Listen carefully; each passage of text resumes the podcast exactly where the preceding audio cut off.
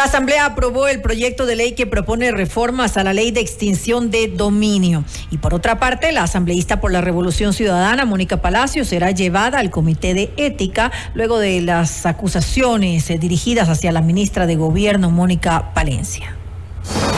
Esta es la entrevista de Fausto Yepes. Hoy con... En los estudios de FM Mundo estamos con el doctor Pedro Velasco, asambleísta e integrante de la Comisión de Ética de la Asamblea Nacional, para hablar sobre dos temas, lo que habíamos comentado hace unos instantes, la actitud de Mónica Palacios y también sobre la ley de extinción de dominio eh, que ha sido ya aprobada. ¿Cuáles son algunos de los pendientes que nos ha dejado esa ley? Ya le preguntamos enseguida, pero vamos a abordar el primer tema, la situación de Mónica Palacios, eh, asambleísta Velasco. Gracias por estar con nosotros. Bienvenido. Buenas tardes, muchas gracias por la invitación. Eh, nosotros hemos recibido bastante asombrados la información que la difundieron eh, los medios de comunicación y las redes sociales de la comparecencia de la ministra de Gobierno a la comisión especializada nombrada para investigar la muerte de Fernando Villavicencio. Creo que aquí hay un principio que debemos respetar absolutamente todos el trato cortés, el trato de respeto que se merecen todos los servidores públicos no debe sobrepasar los límites que la ley y la ética nos faculta.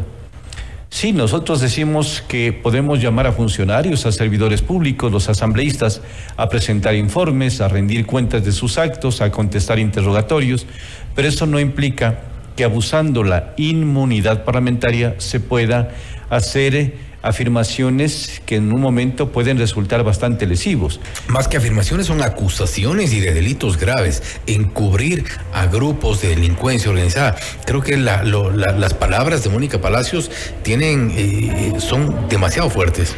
Yo miro con una connotación bastante preocupante, bastante preocupante. Sí, eh, hemos escuchado que algunos sectores de la Asamblea van a presentar al Comité de Ética la respectiva denuncia, deben hacerlo con el, respaldo de las firmas correspondientes y al interno del Comité de Ética se debe dar trámite. Primeramente, el procedimiento es de que debe presentarse al presidente de la Asamblea, el CAL califica y luego de eso remite al Comité de Ética y nosotros seremos convocados si es que esto pasa porque no podemos activarnos de oficio. Esa es una falencia que tiene. Lamentablemente la ley orgánica de la función legislativa no permite activarnos inmediatamente de oficio, sino tiene que hacerse a través de una denuncia. Ahora bien, este, eh, la situación hacia, hacia dónde podría derivar. Bueno, nosotros estamos viendo y estaba revisando el artículo 171 de la Ley Orgánica de la Función Legislativa, habla de faltas administrativas muy graves cuando se provocan incidentes violentos o instigación a la violencia.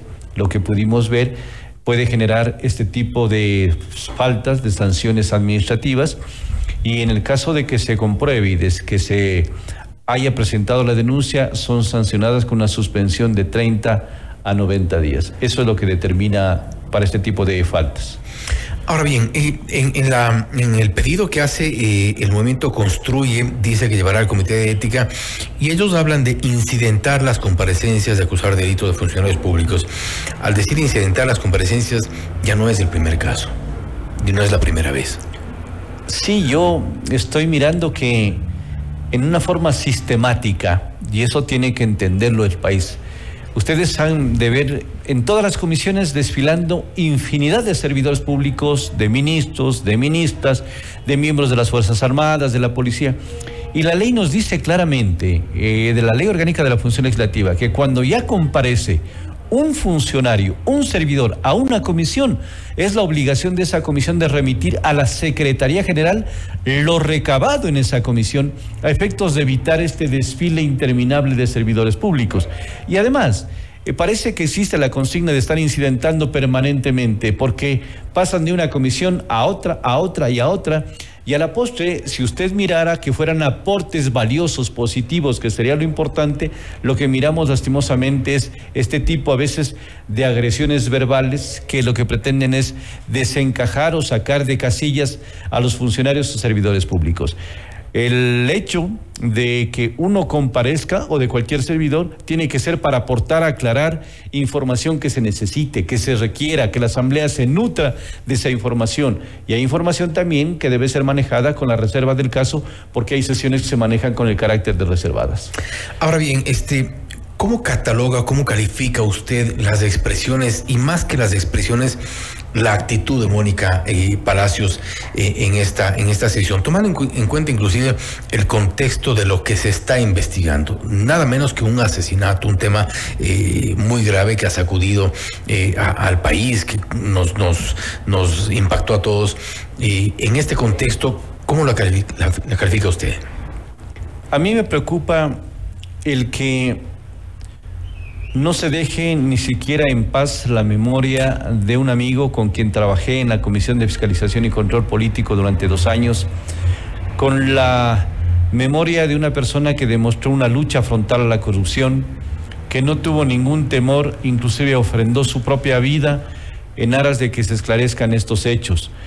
Y lo más doloroso es que existen familiares cercanos, esposa, hijos, en donde sienten en carne propia de que esas... Eh, expresiones afectan no solamente la imagen de Fernando, sino afectan a todo el entorno familiar. El decir de así abiertamente de que fue el causante de la pérdida de la candidata eh, de la organización política, ¿en base a qué pruebas? ¿En base a cuál es el argumento que se tiene? Él tenía todo el derecho de participar en forma democrática en las elecciones. Y si él estuviese vivo, las condiciones fueran diferentes. Yo le aseguro que serían muy diferentes, pero ya inclusive no puede ni siquiera hacer ejercicio de su derecho a la defensa, ya no puede hacerlo.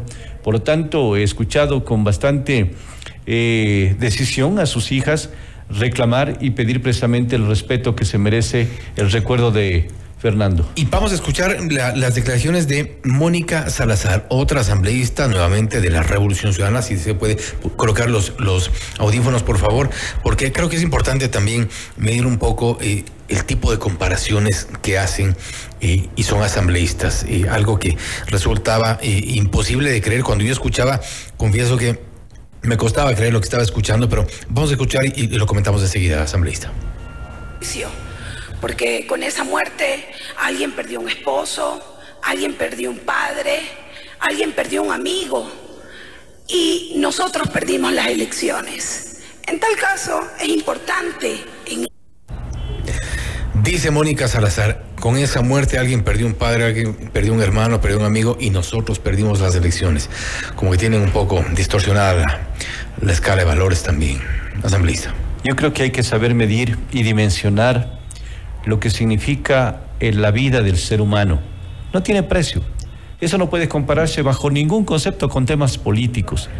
La vida es un algo intangible que uno tiene que cuidarla hasta después de que haya partido de este mundo.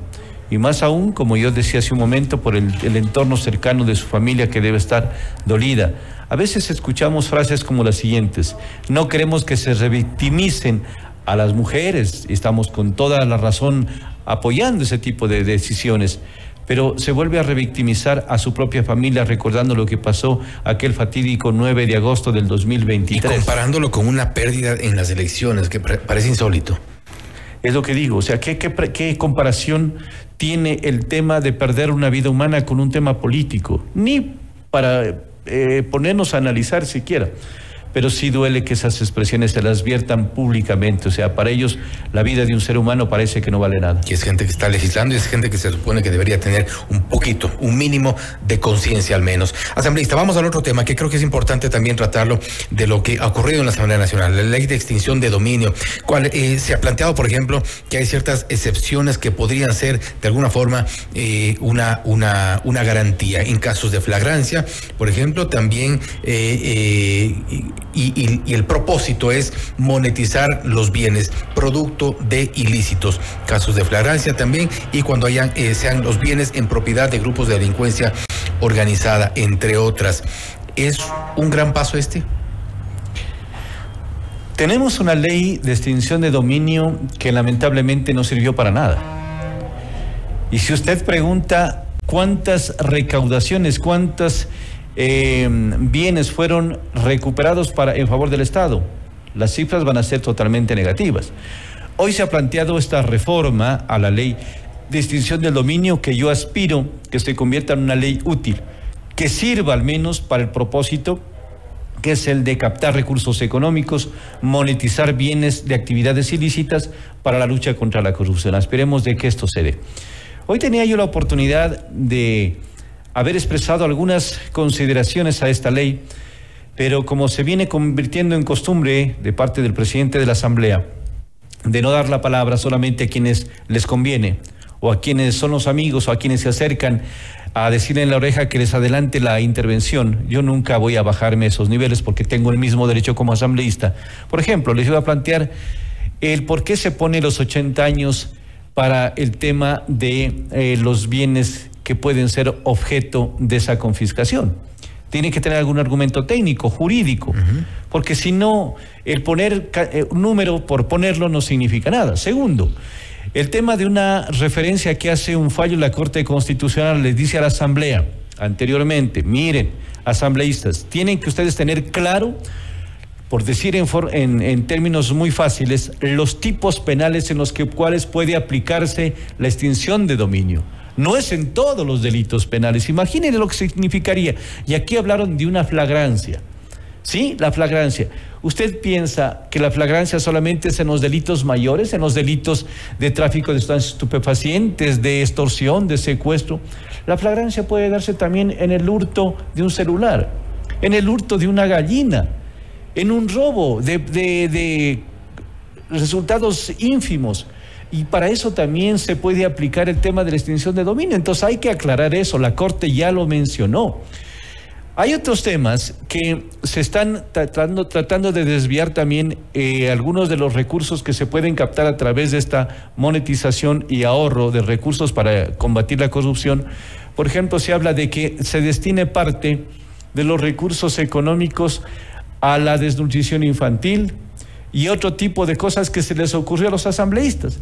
Si el proyecto es clarísimo, el proyecto dice para combatir la corrupción.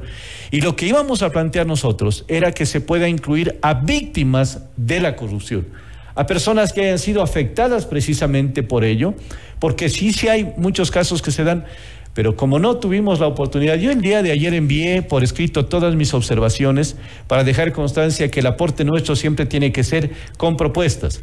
No solamente hablando con discursos diciendo que sí, que van a combatir la corrupción, hay que plantear propuestas.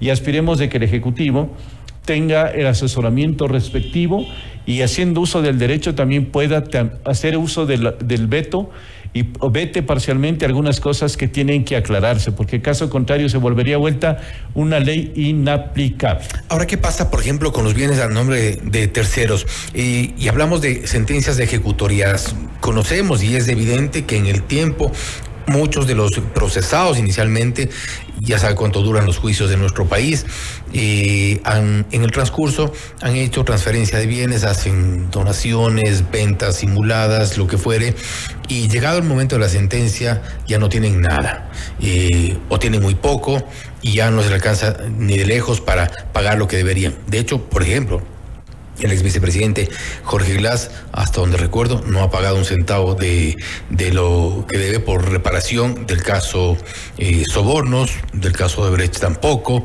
Eh, no sabemos si tendrá o no los bienes a su nombre. Asumimos que no, no le, no le llegaría esto. ¿Se está protegiendo el, el testaferrismo, por ejemplo?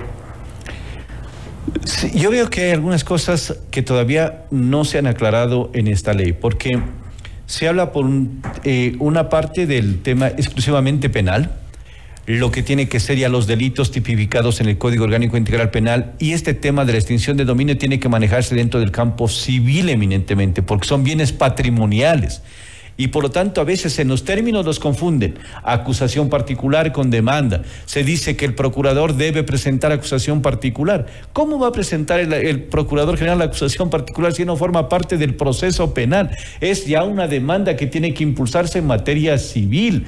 Y como usted bien dice, a veces cuando llegan a identificarse bienes y han pasado por terceras y cuartas manos, el testaferrismo que está de moda, eh, no hacen aparecer ni la persona que cometió el delito, ni los familiares cercanos, pero aparecen otras personas. ¿Cómo va a ser el procedimiento para identificar esos bienes? Eso es importante. Y el procedimiento tiene que ser rápido, sumario. Caso contrario, estaremos volviendo a lo que actualmente tenemos una ley que esperaban que haya sentencia ejecutoriada. Y bien dice usted, de que para tener una sentencia ejecutoriada pueden pasar cuatro, cinco, seis años y a veces con los procesos de revisión demoran una infinidad, es decir, nunca van a poder recuperar. Pero si damos un procedimiento claro, expedito, breve, rápido en materia civil, le aseguro que sí podremos obtener esos resultados. ¿Estamos frente a una ley ineficaz? Todavía falta muchas cosas. Yo le no quiero no ser cantar victoria sobre eh, la aprobación de la ley de extinción de, dominio porque suena bonito, pero y no, no tan aplicable. Yo no quiero ser vaticinador de o mal augurero de cosas que todavía no se van a poder aplicar. Yo lo que veo es en la realidad y en la práctica. La práctica es muy difícil. Ustedes recordarán de lo que hoy también escuché en la asamblea. Vítores, alegrías, ya vamos a tener la maquinaria de la minería ilegal y vamos a poder entregar los gobiernos provinciales a los gobiernos parroquiales. Yo me quedo sorprendido. ¿Cómo lo van a hacer? ¿En qué, medida van a hacerlo? No, yo no quisiera imaginarme que cuando un juez, de los que también tenemos... que habrá flagrancia allí. De los que tenemos jueces, dicte una sentencia declarando inocente a la persona que fue procesada penalmente y si esos bienes ya fueron entregados, ya fueron vendidos esos bienes, por lo tanto las cosas deben quedar absolutamente claras. peor el remedio que enfermedad. Eso es grave, eso es perjudicial. No quiero decir como que estoy anticipando que no proceda esto. Van a tener que aclarar muchos temas a efectos de que en su momento la Corte Constitucional no vuelva a jalar las orejas a la Asamblea y diga, señores, hagan las cosas bien. Yo digo que no hay ley, perfecta en el mundo, pero sí hay leyes perfectibles que hay que escuchar y hay que recibir aportes. Usted revise todo lo que hoy escuchamos en la Asamblea y miremos cuántos aportes hay a esta ley a poner los pies en la tierra en todo caso sobre la ley de extinción de dominio. De pronto no es lo que parece, de pronto no tiene los efectos que quisiéramos que tenga en la realidad. Asambleísta, nuevamente, gracias por haber estado Muchas gracias a usted.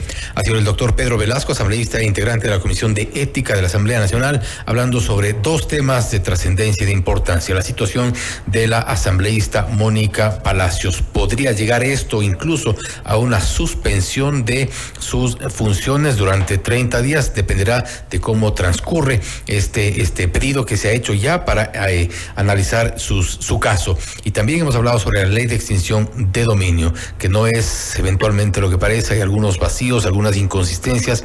Esperemos a ver qué es lo que ocurre y también cómo avanza la reglamentación. Esto es Notimundo Estelar, siempre bien informados. Noticias, entrevistas, análisis e información inmediata.